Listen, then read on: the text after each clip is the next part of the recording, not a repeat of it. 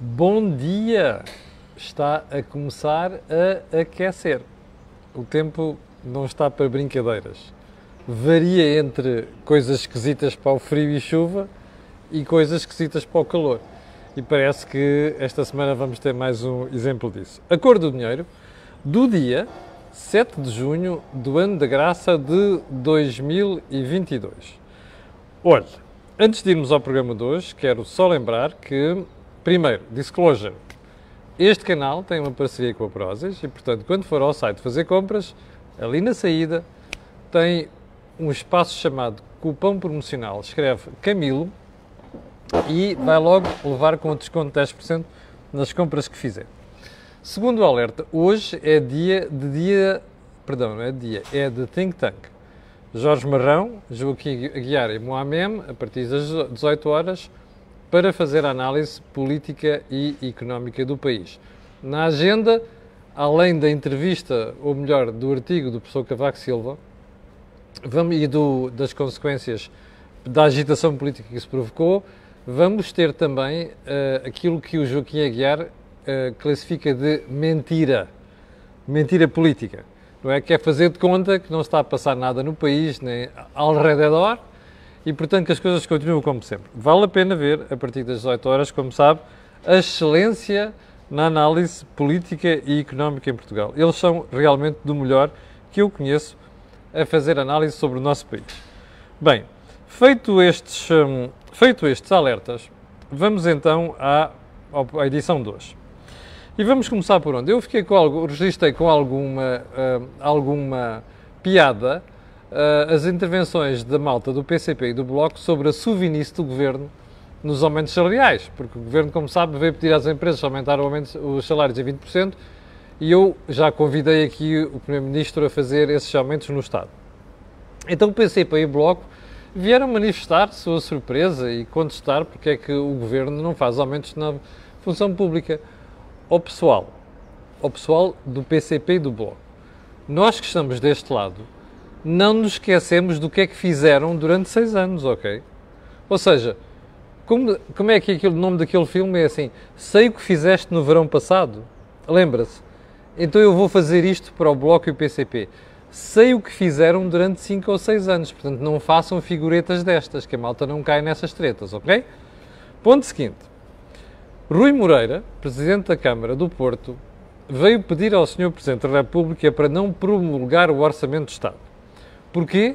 Porque, como você sabe, existem divergências profundas entre a Câmara do Porto e o Governo sobre aquilo que são as verbas consignadas, ou melhor, consagradas, não é consignadas, é uma coisa diferente, em termos de finanças públicas, consagradas para a descentralização. Bom, eu vou fazer um bocado de fast rewind para o fim de semana.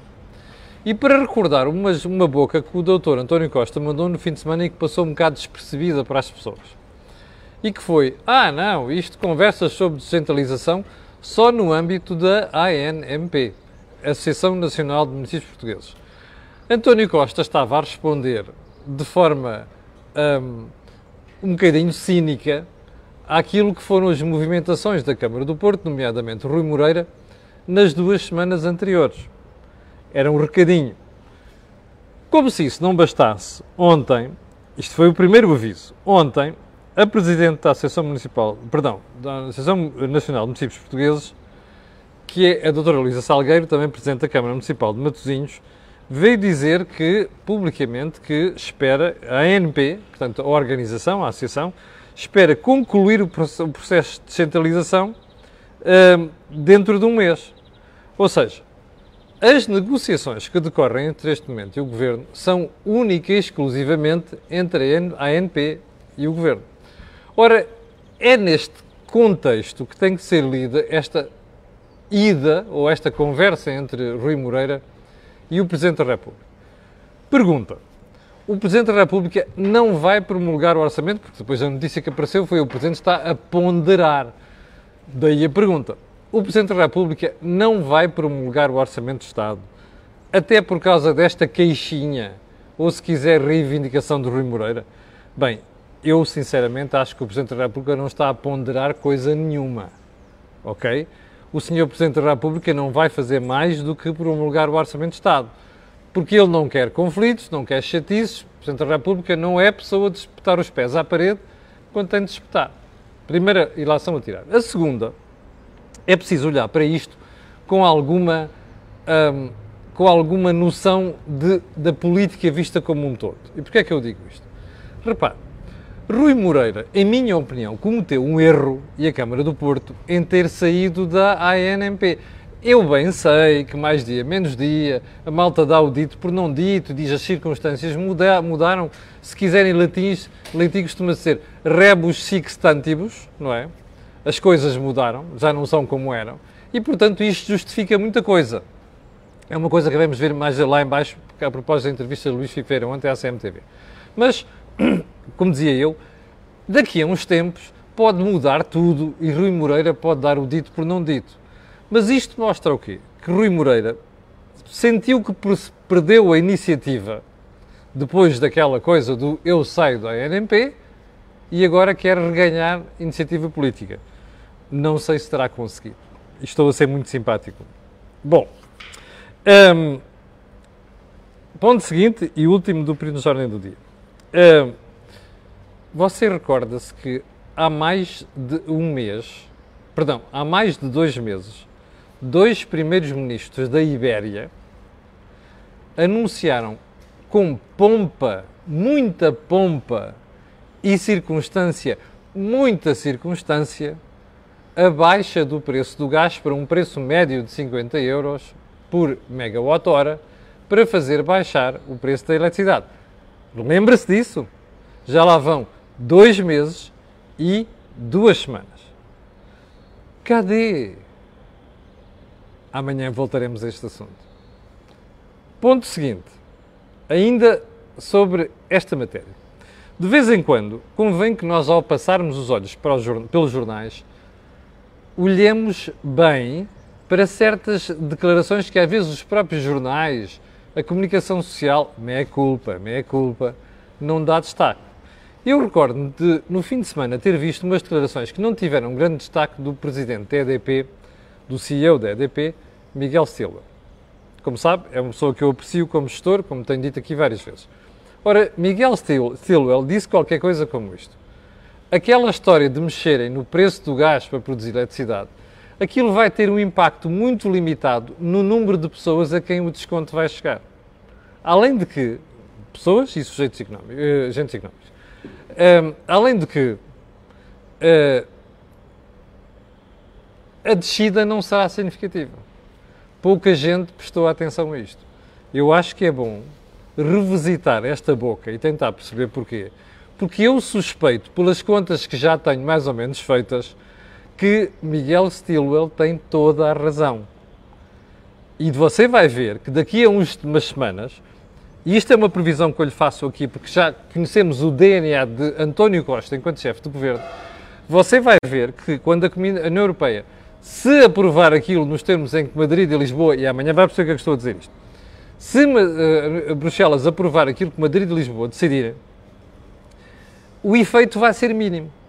E nessa altura, o Sr. Dr. António Costa vai fazer com as empresas de energia o mesmo que está a fazer neste momento com os combustíveis. Ok?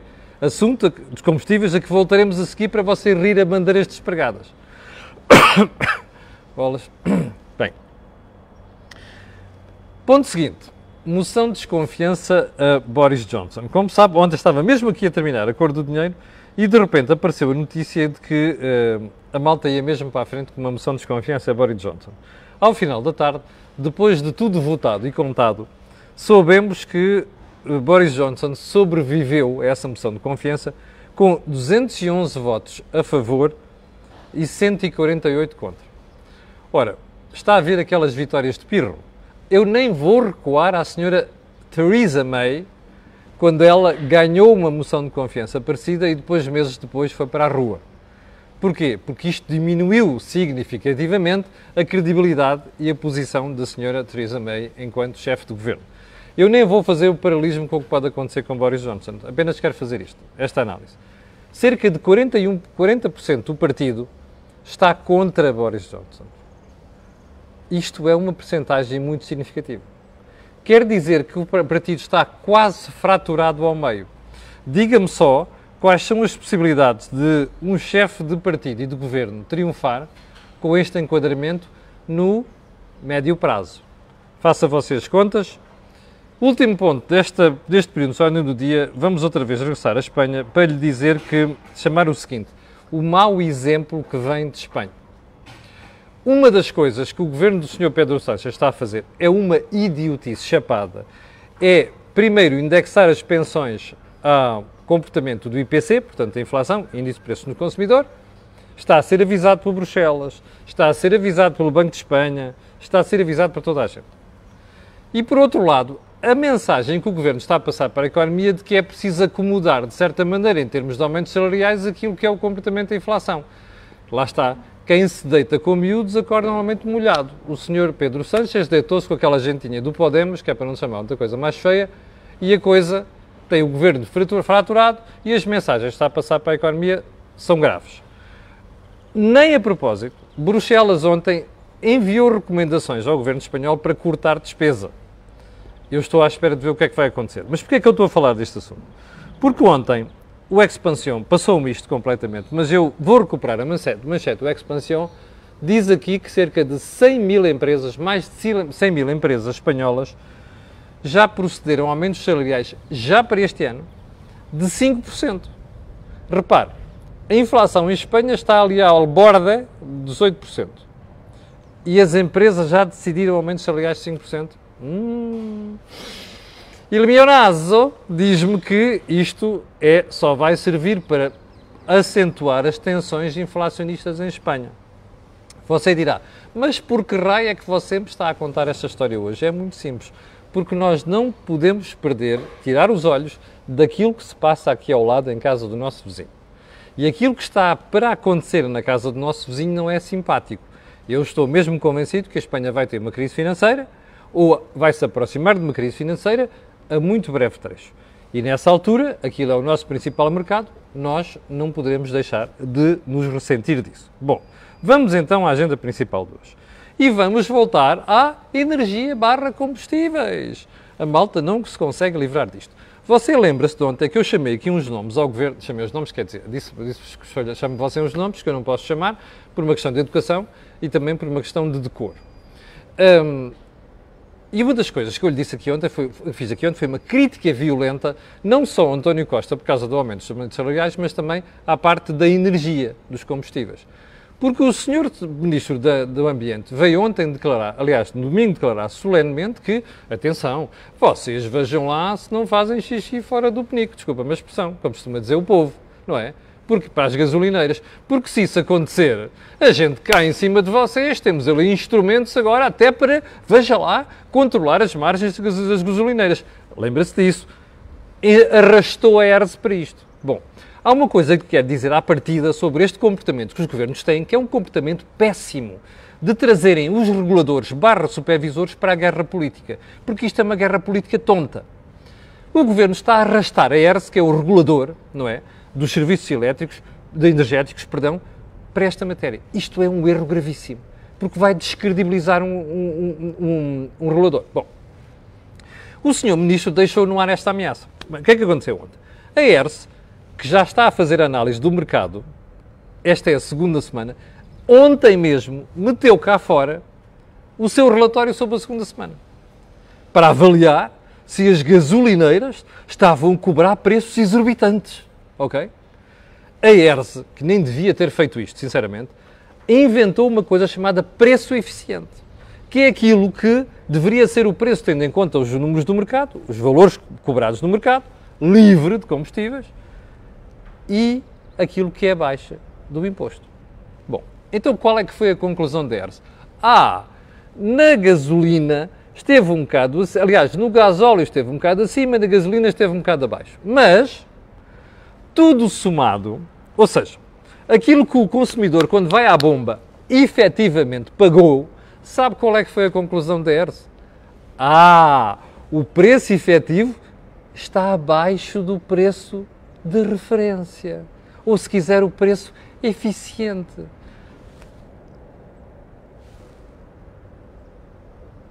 Você ontem viu o ministro Duarte Cordeiro fazer isto? Não viu, pois não. É que isto que a ERSE disse ontem contraria frontalmente a conversa do governo. O governo, no fim de semana, vem ameaçar as gasolineiras, dizer assim: ah, não, nós estamos atentos, não sei quantos. Bem, repare, mal o ministro do Ambiente e o chefe dele, que está lá em cima, que é da mesma laia, perceberam Sunazo, não é? Acho que é assim que se diz em italiano. Perceberam? É pá, vem aí uma subida de 12 cêntimos mais 14 cêntimos.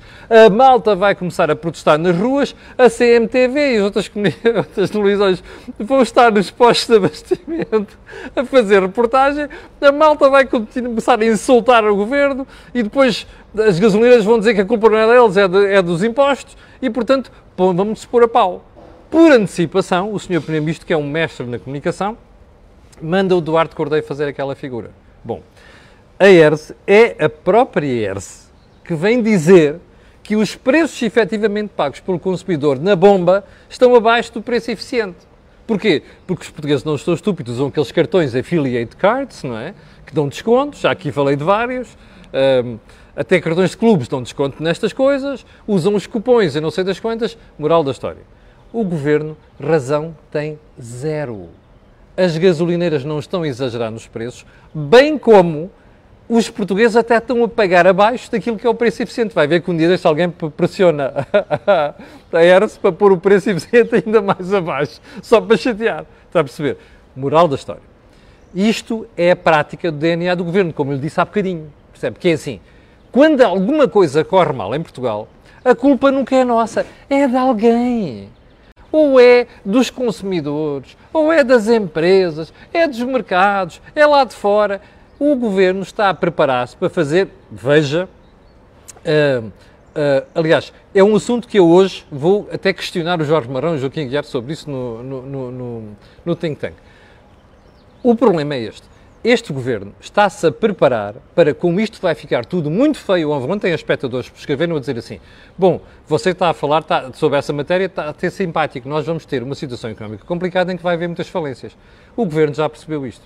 E então comece-se a preparar para sacudir a água do capote a tirar isto para de cima toda a gente. Repara uma coisa, aquilo que faz o doutor uh, Duarte Cordeiro no fim de semana é de uma polícia e o seu chefe, a mesma coisa, é de uma polícia inqualificável, que é continuar a tirar para cima das gasolinas o ónus daquilo que é a culpa do governo. E eu vou-lhe dizer onde é que está a culpa do governo, em dois aspectos. O primeiro é que os impostos continuam a representar que é cerca de 50% daquilo que é o preço do combustível, da gasolina e do gasóleo. Quando você decompõe aquilo tudo, 50% continua a ser impostos. Bom, a segunda razão é que o governo não fez aquilo que várias vezes você ouviu aquilo alertar nas últimas quatro semanas. Que é o seguinte: o governo tem que começar a dizer às pessoas em Portugal que as coisas vão ficar feias e que podem ainda ficar mais feias. Repare, todos os governos estão a fazer isto. Na Alemanha, o governo avisou para racionamentos. Na Alemanha, o governo avisou as pessoas para terem comida e água em casa para 10 dias. Na Alemanha, a malta diz no próximo inverno se calhar vamos ter que gastar menos gás, vamos ter que fazer opções para as empresas, para as famílias. Em Portugal ninguém diz nada. Está tudo bem, vai correr tudo bem, percebe? Moral da história. Na semana passada, ouvi, você ouviu o Dr. António Costa dizer isto literalmente. O petróleo russo, atenção, aspas, tem os dias contados na União Europeia. O Dr. António Costa, todo o fano a fazer esta figura em Bruxelas, esqueceu-se de um pormenor zeco, que é um por maior, que é dizer assim aos portugueses: mas atenção, assim como estamos a fazer bloqueio ao petróleo russo, isto quer dizer que vai haver menos petróleo a vender no mercado, portanto o preço provavelmente vai subir. Portanto, my fellow Portuguese citizens, o que pode acontecer nas próximas semanas é uma subida de preços combustíveis. Você ouviu o Primeiro-Ministro dizer isto? Não ouviu, pois não. Mas isto é vintage António Costa. Ele faz isto sistematicamente, percebe? A malta não tem vergonha na cara conta estas histórias aos portugueses, esquece depois de contar a história toda. Daí a encenação do fim de semana do Dr. Eduardo Cordeiro, mais o Dr. António Costa. Atenção que a gente está aqui atento ao que está a passar no mercado dos combustíveis. Desculpem, o que deviam estar atentos era ter um grande espelho à sua frente e ver a péssima figura que estão a fazer perante o país e perante o exterior. Bom, já agora, além do ministro Duarte Cordeiro ter de meter a viola no saco depois daquilo que foi o relatório da ERS de ontem, e eu estou convencido que na próxima semana a ERS vai chegar à mesmíssima conclusão, até porque as gasolineiras já perceberam que tem toda a gente em cima delas, do olho em cima delas, está a perceber? E não põem o pé ramo verde. Vai haver uma ou outra a cometer erros? Claro que vai. Só um pormenor. Margens na gasolina e no gasóleo, 7,6%, 10%.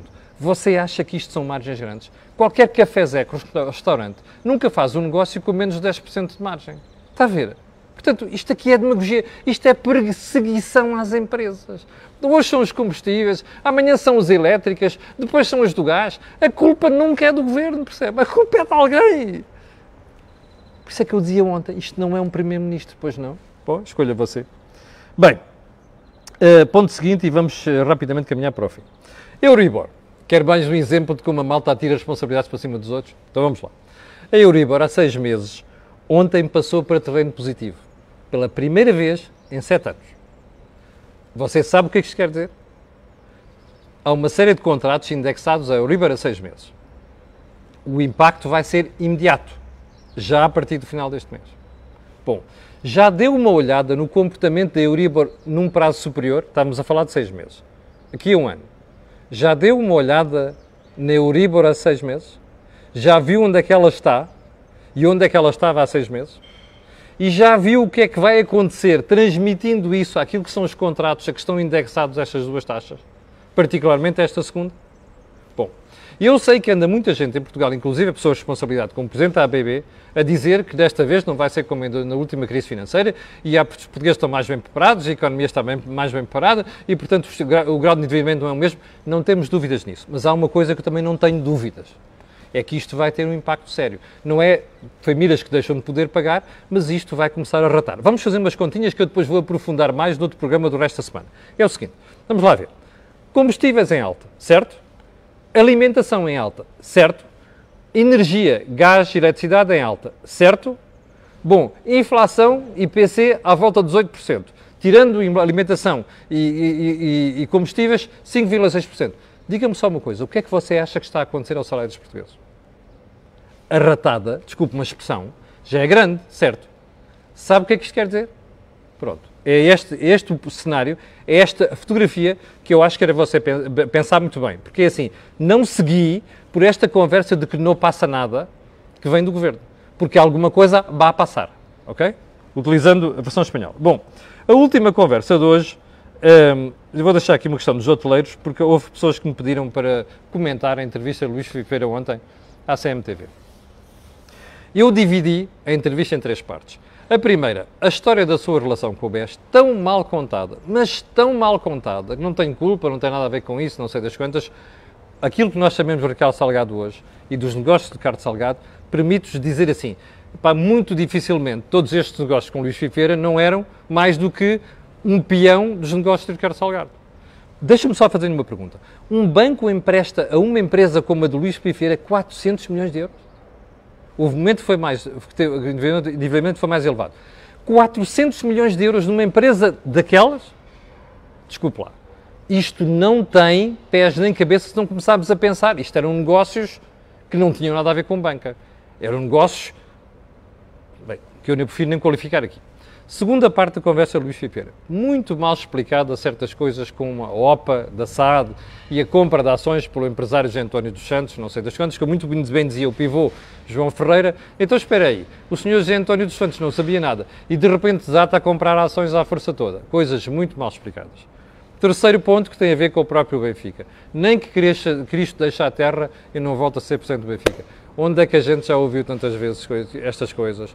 Depois, a questão da ambição, a questão do, da nostalgia de ser presidente do Benfica, eu vou-lhe dizer uma coisa. A entrevista, Luís Figueiredo estava muito bem treinado, muito bem brifado, ao contrário daquele papel que fez na Assembleia da República há uns meses, que foi lamentável, e uma coisa é certa, eu estou convencido hoje em dia que se houver uma oportunidade, Luís Figueiredo volta mesmo para se candidatar à presidência, à presidência do Benfica. Portanto, isto é para responder a quem pediu para fazer estes comentários. Uma coisa é certa, é bom a gente, nós vamos passar os próximos anos a escalpelizar tudo o que aconteceu com o BES. É bom que a gente tire lições disto. E, sobretudo, que nós não caiamos em histórias de epá, não passou nada, não aconteceu nada, estava tudo certo, a culpa é do governo do BCE que decidiram liquidar o banco, ok? Não, esta, esta, isto é a narrativa que nós não precisamos em Portugal. Bom, chegamos ao final da conversa de hoje. Quero agradecer às 6.900 pessoas que ainda agora estavam em direto. Quero pedir a estas pessoas e outras aquilo que peço sempre: colocarem um gosto e fazerem partida nas redes sociais. Já sabe porquê. Aquilo que houve aqui não houve em mais sítio nenhum.